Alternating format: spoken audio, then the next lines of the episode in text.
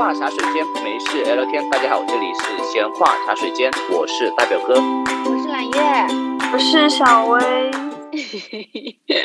重磅消息，从这一期开始，我们的小薇将正式成为我们节目的一个主持。咱姐因为怀孕的缘故，身体有点吃不消。但是如果在以后的节目过程中间觉得想来参加了，我们也是随时欢迎的。好吧，让我们热烈欢迎小薇加入我们的大家庭。终于上位了，上位，上位成功。嗯，好了，从二零一九年底疫情开始到现在二零二二年，就整个疫情已经持续了两三年的时间了。然后在整个疫情的大背景下呢，我相信大家多多少少都有过一些隔离的经历。然后呢？在网上也看到了不少隔离期间发生的一些趣事或者是囧事，所以呢，这一期我们就专门来聊一聊隔离期间大家碰到的一些好玩的故事，以及隔离期间如果不好玩，怎么样让自己过得更好玩一些，苦中作乐。尤其是这一期，我们的小薇正在上海经历着漫长的隔离时间，所以也希望在听这一期。节目的朋友们可以在我们的节目里面找到一些灵感，让自己的隔离生活过得更愉快一些。那先开头呢，我想先问一下大家有没有过隔离经历，就是指的比较长久的隔离经历啊？有啊，就大表哥前段时间出了个差，然后回来就隔离了一个礼拜，就只能靠室友的无私奉献，每天送饭，就每天就在那个房间里面躺在地上唉声叹气的度过了一个礼拜。你是去哪里出差呀？去沙特。新加坡的政策是从新加坡去了其他的国家，然后再回新加坡。新加坡有什么隔离政策吗？现在都没有了，是之前有，现在都没有了。呃，那你之前是任何地方、任何其他的国家回新加坡都需要隔离七天，对吧？嗯，对，当时是这样的啊。其实这个也是跟奥密克戎的那传染性相关的嘛，是因为奥密克戎它在前三天它的传染性是最强的，但是它前三天可能是无症状的。就是不管你感染没感染，你度过这七天以后，其实你再出去以后，你就没有传染性了。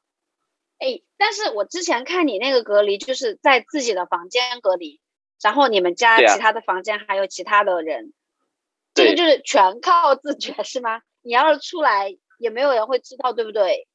也没有了，就是这边的那个健康署会时不时的给你打 WhatsApp call 来查岗，就说你有没有在房间里面没有出去啊什么的。然后我的卫生间是要单独留一个给我自己用的，相当于是跟他们是没有接触的。就是如果说你住的不是主卧，你有一个单独的洗手间，但是这个洗手间你还是可以出房门，然后可能会有一个你动线总会经过一些公共区域嘛。嗯，是的，是的，就是没有那么严格。对你讲的对。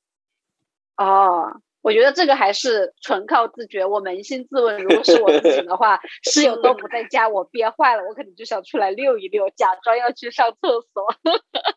而且那个卫生署打电话过来也可以，就是说，嗯，我都有好好待在房间。哦，该怎么回答也是全凭自觉吧。是的。没有，他就说开视频啊，他说看看你背景，你扫一下这是不是在房间里面。所以如果不在会怎么样？他就可以不接电话，说刚刚在拉屎，没有带手机啊。或者说被逮到，你真的在外面会怎么会罚款吗？还是把你拉到一个公共的那种，比如说像，就是发现的次数嘛。就是如果可能第一次的话，就是先罚款；如果第二次，可能就直接拉去集中隔离了。为什么我坚持是在居家隔离？是因为第一个，新加坡的居家政策可能没有那么的严格；呃，第二个是因为我觉得集中隔离那个条件还不如居家隔离呢。居家隔离我觉得很爽啊！我听下来，我觉得大表哥七天的隔离生活还是挺美好的。而且我在那个期间，我知道就是大表哥的室友的时候给他送水或者送汤什么玩意儿，就会给他放到他的房门口，然后人走掉，他把房门打开，再把菜给拿进来。天养之计划 是啊，就探监一样。对。嗯，笑死我了。那那小薇你呢？我想问一下，就是你除了这一次上海的隔离，你之前还有过其他的隔离经历吗？有呀，之前就是从新加坡回中国的时候，也是有在酒店隔离的，隔离了十四天。然后还有这一次，还经历了就是二零年的时候新加坡的封城。哦，这样算下来就大概是三次经历，就一年一次，哈 从疫情开始一年一次。嗯，所以哪一次隔离你觉得最开心？就新加坡。哦，你要封城的那次是吧？自由的，因为它只是算封城，它我并不是算被隔离。然后它的封城政策也是当时就是，呃，我们是应该好像就是对出入学校有限制吧。完了就是还有就是不能够堂食，就是没得逛街，上课也也有限制，就不能在那个教室上课，要上网课。就是上完网课去打包个饭，然后去。运动这些都没有问题，就挺自由的。嗯，那你后面回国的两次隔离，整体感受怎么样呢？后来我回国的那次，我觉得也还挺快乐的。那次我是在杭州的 酒店隔离的，就那那回就比较神奇。我当时就是回国，然后一落地之后下飞机嘛，就直接就是有那种专用的通道，就走到先去做核酸，然后核酸就采好了之后。就是把你弄到一个小区域，然后分批上车，就从那个大巴就直接把你运到你的隔离酒店去。那个时候选酒店就是个盲盒，就是很紧张。就是我们下飞机了，然后去那边就是等我们的车来接我们的时候，我们就在想要赌，我们要站到哪一个区域去看哪个区域的人会被送到比较好的。被命运挑选。对，在那边 就抽签一样。然后我最后也还行吧，就是 去到的是七天的那个商旅酒店，就是它商旅的那条线感觉还可以，不算特别特别烂。嗯，就品质算好的。这个我想要对标一下小薇的这个故事，就是我也是二零二零年年底回来的吧，从新加坡回国。哦，我记得揽月当时隔离的时候，回国隔离的时候还拍了一个 vlog，是吗？啊，对，就是拍我隔离期间的生活。就刚刚说到酒店盲盒，我有个小故事要分享，就巨搞笑。我当时回落广州，然后第一次被拉去的酒店。我觉得是一个情趣酒店。其中一下哪些细节让你觉得它是个情趣酒店？第一，它的床是水床，是水水床。我这辈子第一次睡水床，它真是不舒服。等一下，我问一下，我代表广大听众朋友，我不是代表我自身的，问一下，水床它真的是就是床垫下面全是水吗？对。不一定是水，但是是液体。它不着凉吗？我就是要说很热。我好像是八九月份回国的，真的是很热的时候。然后那个水床就是它不透气，然后因为它有重力，你人睡下去之后，你就会窝在那个里面，你就不好翻身，因为你相当于陷在里头。哦。所以不好滚动，你整个人会重力感，就会睡完腰剧痛。然后我当时在广州白云区。就很偏的一个地方，然后那个酒店就很小。大胆，居然说白云区很偏，白云区是老城对不起，它 不是靠近机场吗？因为我从附近的外卖的数量来判断，它应该不繁华。老老城区，以前机场和火车站都在那一边。嗯，这是第一，它的床。很奇怪。第二，他的床头有一些奇奇怪怪的盒子，上面还有一些奇奇怪怪的贴画。我感觉是卖那种狼牙棒什么什么那种那种性性情趣用品的东西。但是他东西收走了，他的盒子还在，就是摆的那个盒子还在。然后第三，我我睡觉往天花板上看的时候，我就看到了四个钩子，在四个角上。我就老觉得他应该是要挂一些什么东西配合这个水床使用。总之，我当时在里面住的非常的难受。我觉得你可能想多了，他可能四个角就是挂那种蚊帐的。不要再解释。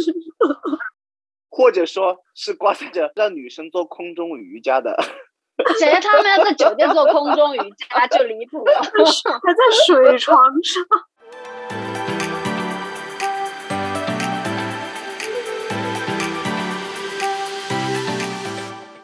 所以就是我当时在那个酒店住了两天，我的腰实在是痛的受不了，我就跟那个老板说：“我说我要换个床垫。”然后老板人还挺好的，就进来给我把床垫换了一个床垫。但是揽月真的是福气很大，我在那个酒店就住了三天的时间吧。然后我飞机上面有一个阳性，然后正好我是那一个人前后五排的座位，我们这一群人就要被挑出来去另外的一个医学隔离点，然后要增加一天的那个隔离时间。好日子来想起来，好日子，好日子就来了。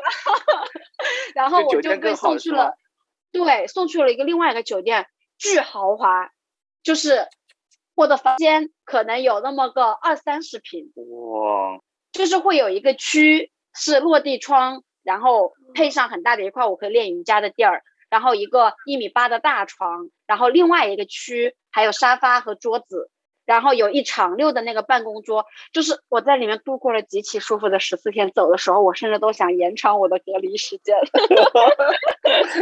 好幸运，尤其是酒店的那个床很舒服。然后我不知道小薇跟我一不一样，我当时还很幸运的是。那个时候，反正我住的两家酒店都是可以买外卖和快递的，快递都可以。哦，对我也可以。哦，那个时候还可以。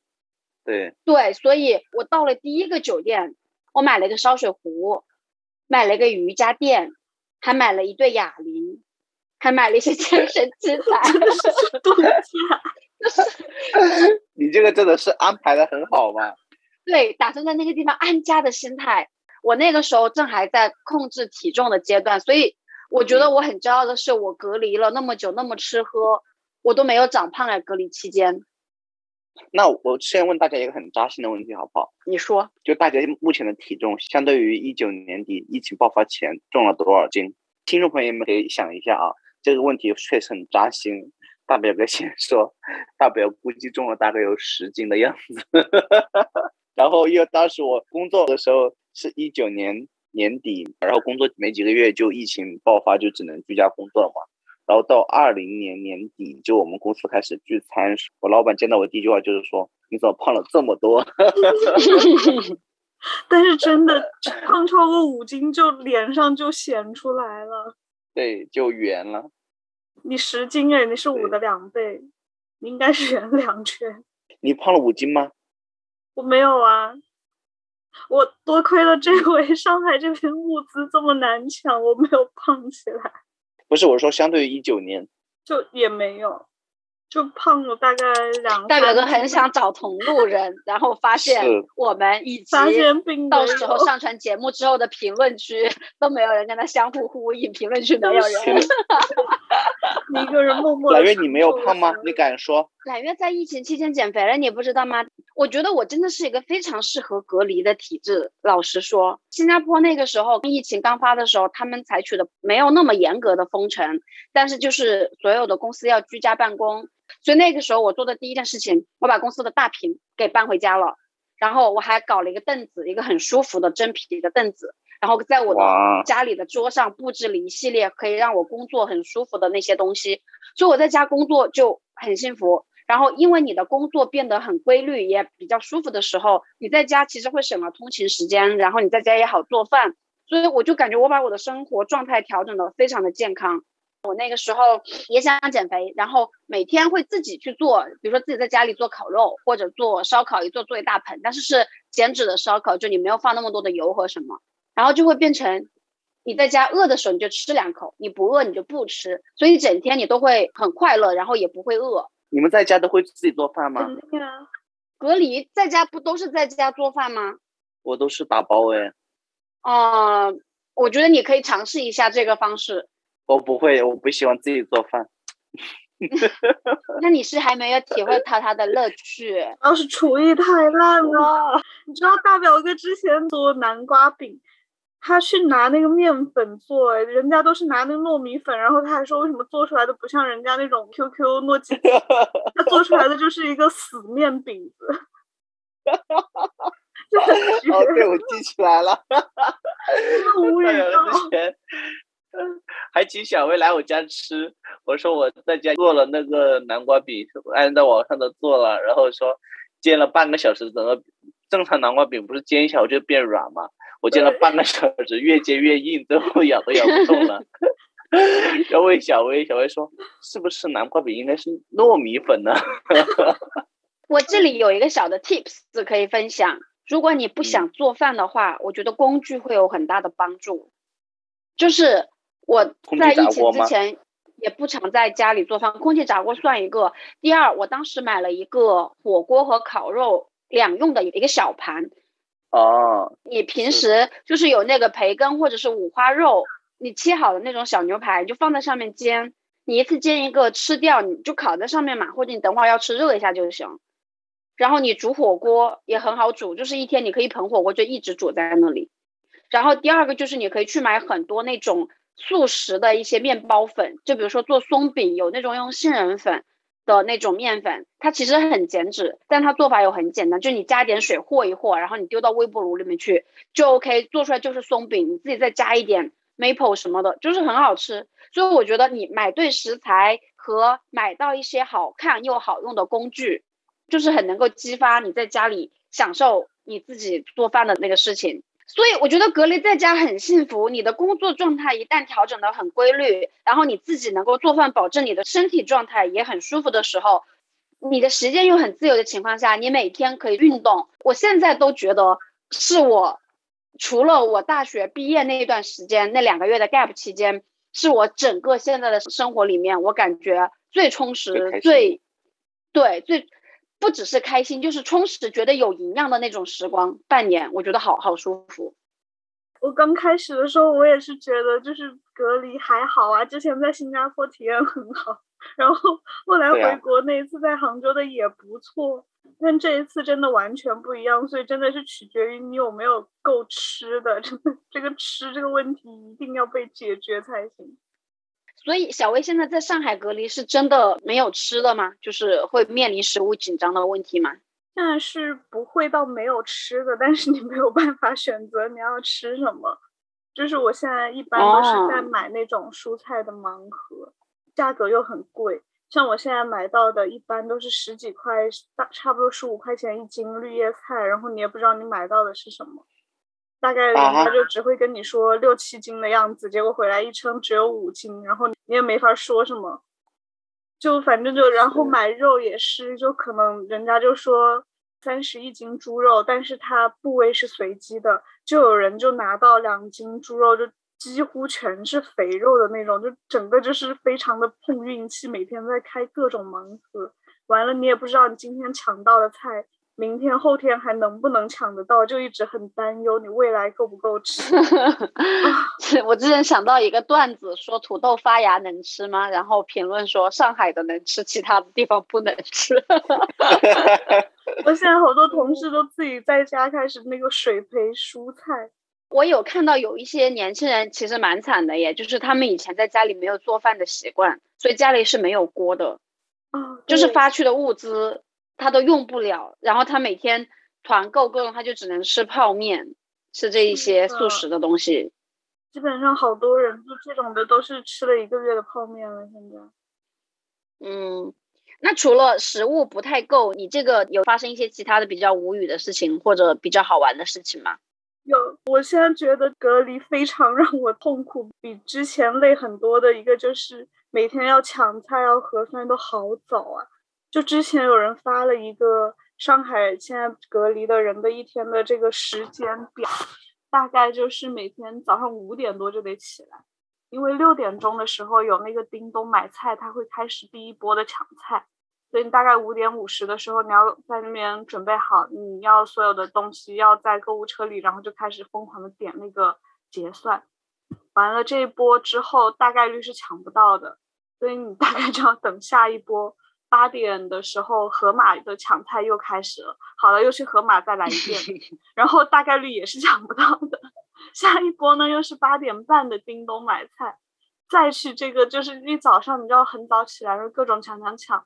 然后还中间还要穿插，大概我们这边的核酸时间可能七八点钟的样子，你中间还要穿插去做个核酸，反正每天非常的忙，就是要起得好早，然后干好多事情。就除了你的工作之外，你还要一直。我现在两个电脑，就一个电脑是办公，然后另一个电脑我就开着我的微信买菜。我对我加了大概十 几二十个团购的群，就一直在关注哪一个团哪一个群他们有新的团购，然后立刻上车。因为你成功上车了，不代表这个团一定能成，因为好多他还需要呃五十份、一百份凑到了他才会送，所以你这一天还要再关注哪些团他成了，哪些团他没有成，你要去退款什么什么的。那你还能认真工作吗？这样子的话，就还可以，因为就是有专门的那些 群，它现在是可以设置，就是你可以只设置你只关注那个团长的信息，所以就只有团长发消息的时候，他有特别的提醒，你只要点进去，你就不用一直就是每一条聊天都看，就好一些。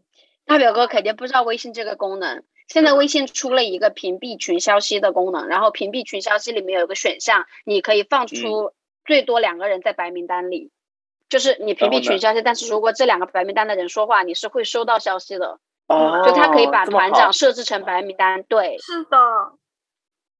哦，明白了。就对于团菜实在太好用了。微信这一次走在了时代的前面，就是谢谢上了这个功能的所有人。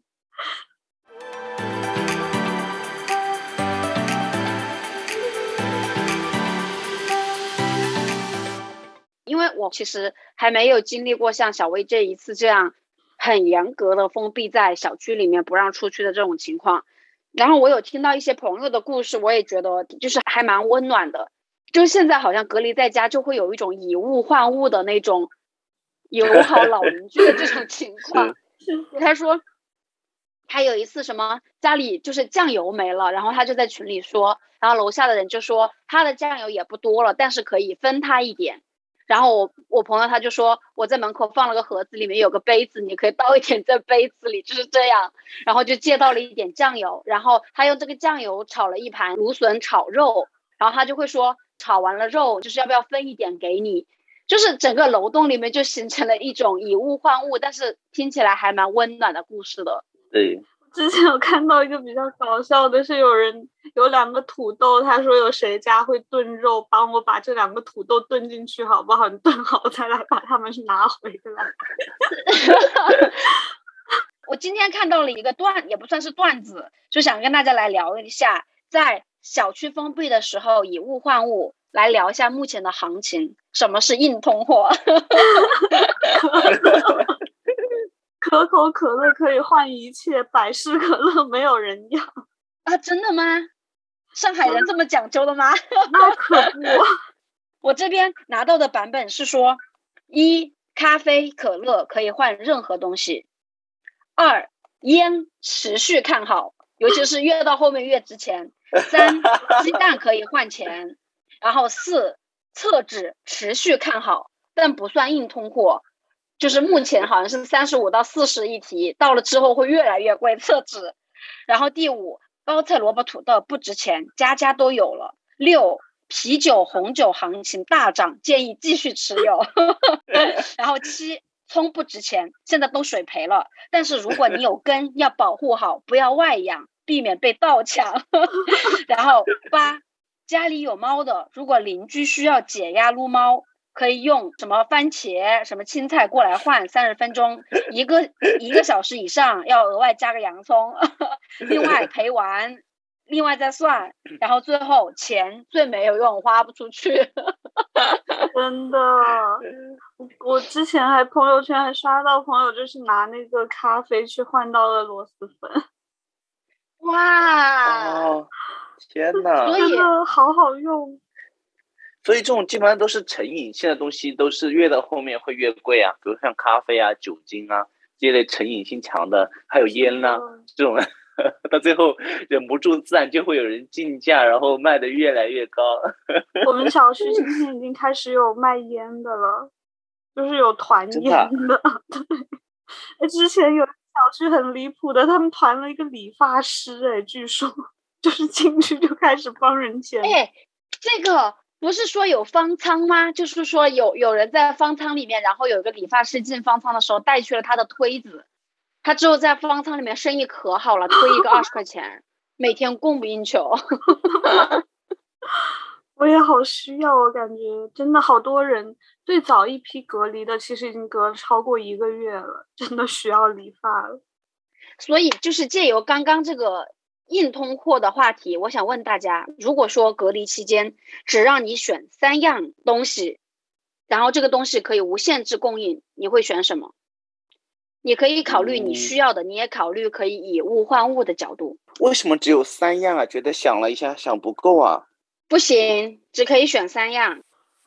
我觉得我已经选好了，你们先说。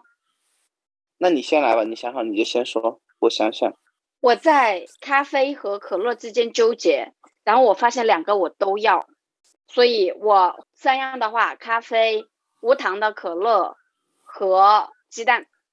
我先说一下我的逻辑。首先，这三个东西它都很硬通，就是它都，我觉得它之后都会很值钱，出去是可以换到其他我需要的东西的。然后第二。在最坏的情况下，如果我真的换不到，我觉得这三样东西没有它我会很难受。拥有它，在很拮据的情况下，我觉得我也会保持一定的生活状态，不会太难熬。嗯，我觉得你们都不够现实。来听听金牛座的大表哥的三样吧。那你说，第一样是牛肉类，或者说牛排，这种我可以一直在冰箱冻很多，然后想吃就能解冻，然后这个肉你可以一直吃。又不用担心胖，然后又又能供应你的蛋白质的量，这是第一个。第二个是那种带皮的这种维 C 类的水果，比如说像橙子、橘子、柚子、葡萄柚这一类的东西，就可以存放很久的，放冰箱又放得更久。基本上，只要你一打开就能够保持你新鲜的维 C 的，就可以保持你有一个健康的状态。第三个就是厕纸。就你吃完吃好了要拉就可以去拉，然后第二个就是那个橙子这一类东西，还可以保证你一个水分的供应。就在这各种极端的情况下，我觉得拥有这三种东西能让我活得千秋万代。不 是让你选食物吗？你吃厕纸吗？啊，三种食物啊。对，而且还说了可以无限供应。所以你不用考虑再带皮，他真的很金牛哎，他真的就是非常 深入的在考虑这个问题。我要饿死怎么办？什么东西能放很久？他说牛肉能冻很久，带皮可以存很久。然后第三种，如果不要厕纸的话，那我要换成呃酒精或呃红酒或咖啡吧。我其实有看到过一个很好的答案，就是。你说一定要准备好安眠药，醒来吃一颗，睡过去，醒来吃一颗，睡过去。真的好 实用。何必？如果是我的话，我应该会想要咖啡、奶酪，然后还有某一种随便哪一种的绿叶蔬菜，都是我爱吃的。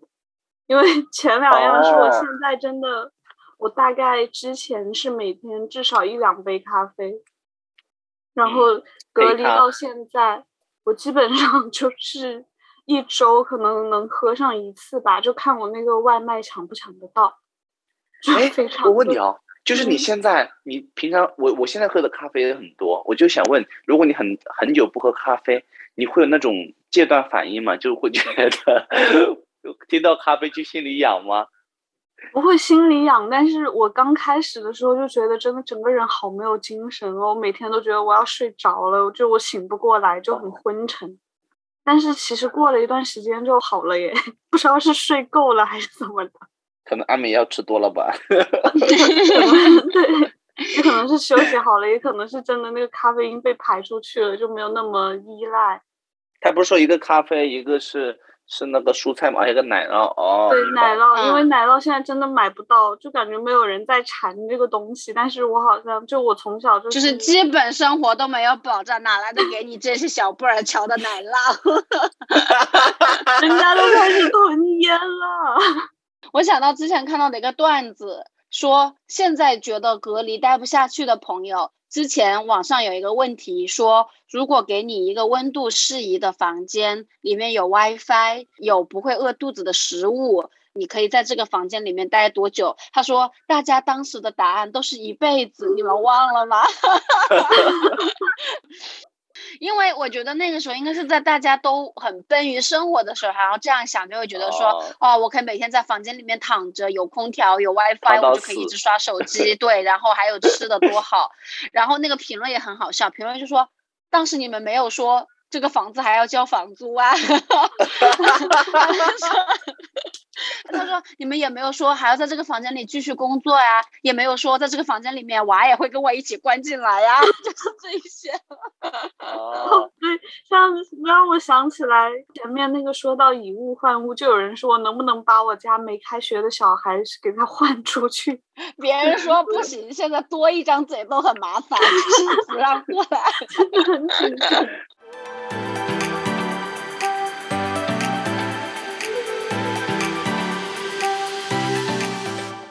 所以我们现在要想聊一个话题，就是你觉得通过这两三年的隔离和疫情的生活，会对你的整体生活带来一些什么样的变化？就举一个例子，刚刚我们聊到说，经过这一次事情之后，可能之后哪怕没有疫情，大家都会变得有一点爱囤东西。其实我觉得这个还好，这个爱囤东西，我觉得。可能随着时间的推移，以后大家会逐渐淡忘这个事情，因为这种大型的灾难型的事件又不是没有经历过，经历过那样的时候的话，可能也会有那样的印记，不过是没那么，我觉得时间会淡化了。但是我倒觉得有一点蛮会影响蛮深的是，经过这一次以后，我觉得，因为本身大表哥就在跨国公司合作嘛，就是这种跨国办公、远程办公，我觉得可能未来这个疫情无形中间加速了这个事情。就据我了解到的数据的话，好像是微软已经允许百分之六十以上的员工就申请永久在家办公了。就说其实，在疫情的催化下面，包括我们公司也是，包括我了解到的别的公司也是，基本上现在除了必要的一些为了所谓的 team bonding，就是为了跟你的员工产生联系这种一个月一次的会议要去参加的话，其他的好像所有的问题都能通过远程的去解决。如果这种工作方式一旦被大家习惯以后，这种习惯的力量是很大的。那么以后可能慢慢这种远程办公可能会成为一种以前我们是不敢想的，但是因为这个疫情的催化，可能会成为以后的一种趋势。这个我觉得是很难再去扭转的。嗯，对。然后我想到的就比较日常，就是我觉得大家囤东西的习惯，就是多多少少会在。经历过的这一批人，然后尤其是之后可能要更多的步入生活阶段，人会打下这么一个基础。你比如说像我们之前可能完全就没有囤东西的意识，然后这一批知道了生活是个什么样子，可能你哪些东西是很重要的，之后会有这么一个想法在里面。我觉得买下去了比较难改变。然后第二个就是刚刚有聊到的速食品，嗯，那个什么 One Time 的火锅，然后各种麻辣粉。火锅粉、螺蛳粉，然后现在我感觉我感觉万物都有素食的，是吧？因为疫情，这个素食好像又掀起了一股热潮哦。因为好像疫情前几年，就是那种方便面，不是说销量连年下降，然后都都会说素食快要灭绝了吗？突然这几年疫情把所有的素食好像推上了高潮。对你以前想到素食只有方便面，现在我想到素食，我觉得我能在店里吃的所有的东西，似乎都有可以长期保存的这种。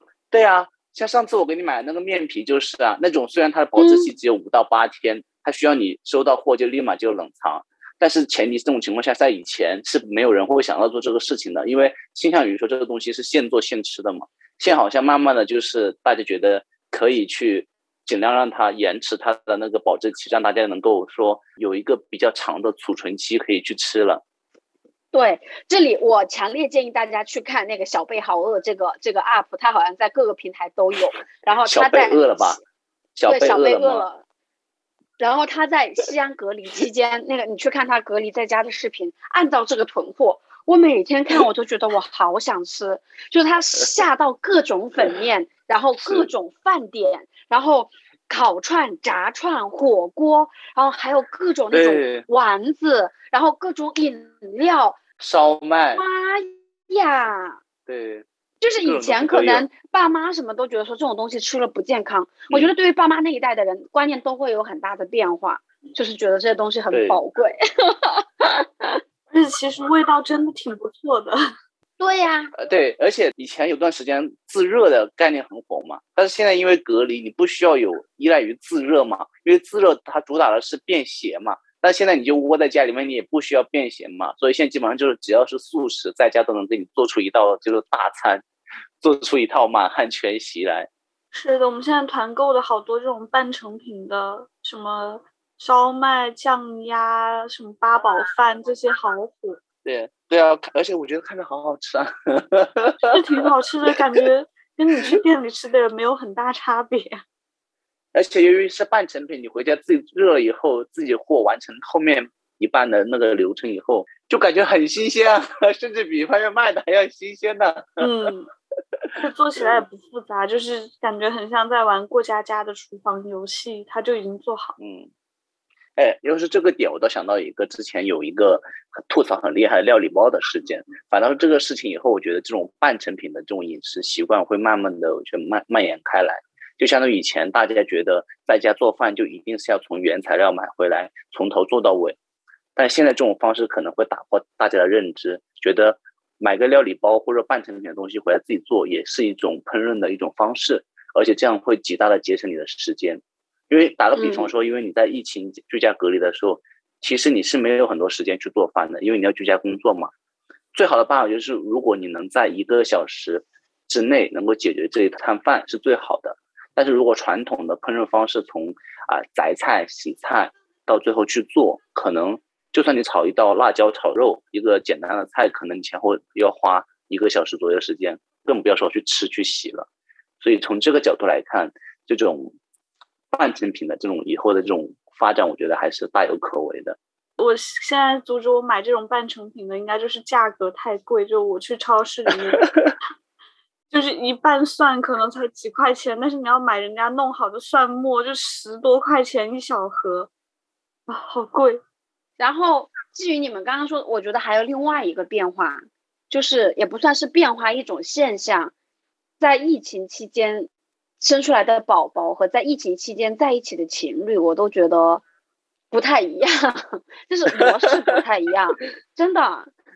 第一是疫情宝宝其实很多，这真是解救了我们国家生育率。我有我身边有好多都在这两年开始生孩子，然后也也有问过，就是就说在家里没事啊。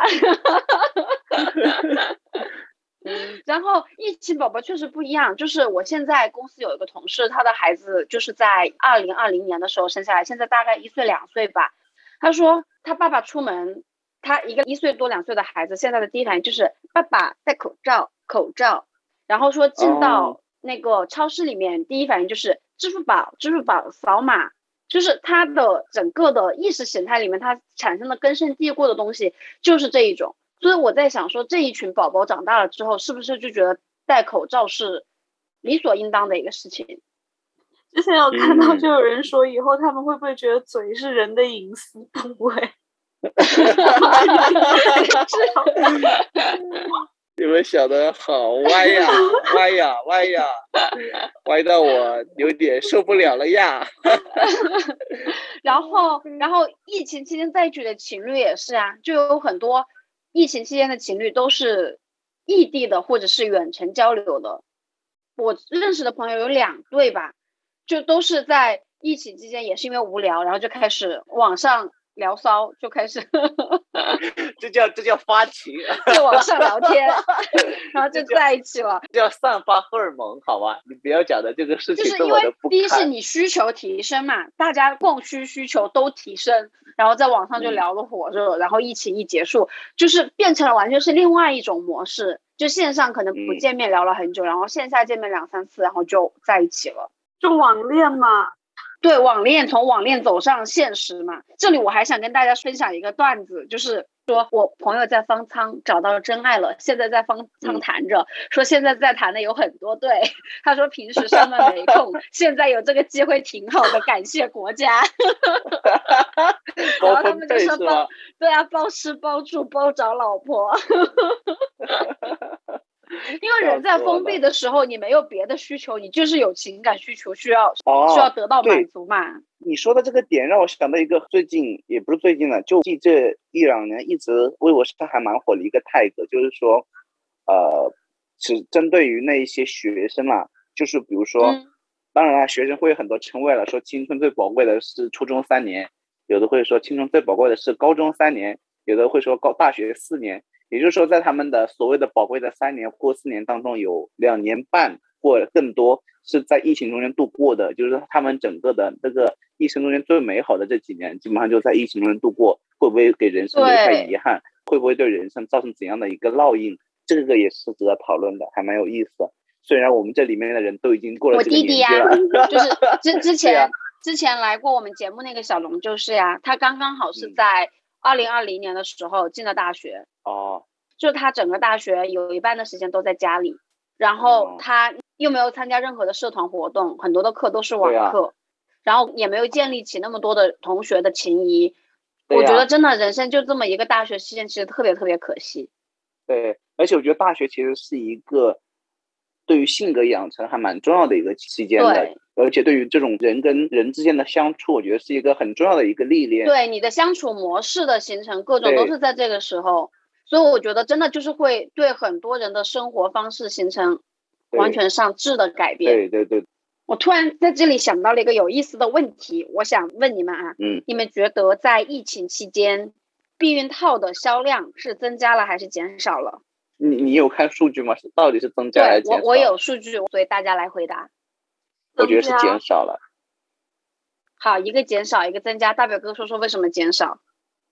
因为可能大家一起相看两厌了。好，小薇，你说为什么增加？因为闲着没事就要做一些爱做的事情。但是问题是现在社会。现在社会就是你有很多通道或很多渠道去把你的精力给分散掉嘛。你但是你要比的是说疫情前后，你在没有疫情的时候也会有这些东西去释放你的这些其他的需求呀。嗯，所以答案是，答案是减少，但是原因不是大表哥说的原因，原因是因为疫情会导致很多的旅店、酒店这些场所关门。因为情趣酒店都拿去隔离了嘛？我们这还点题了呢。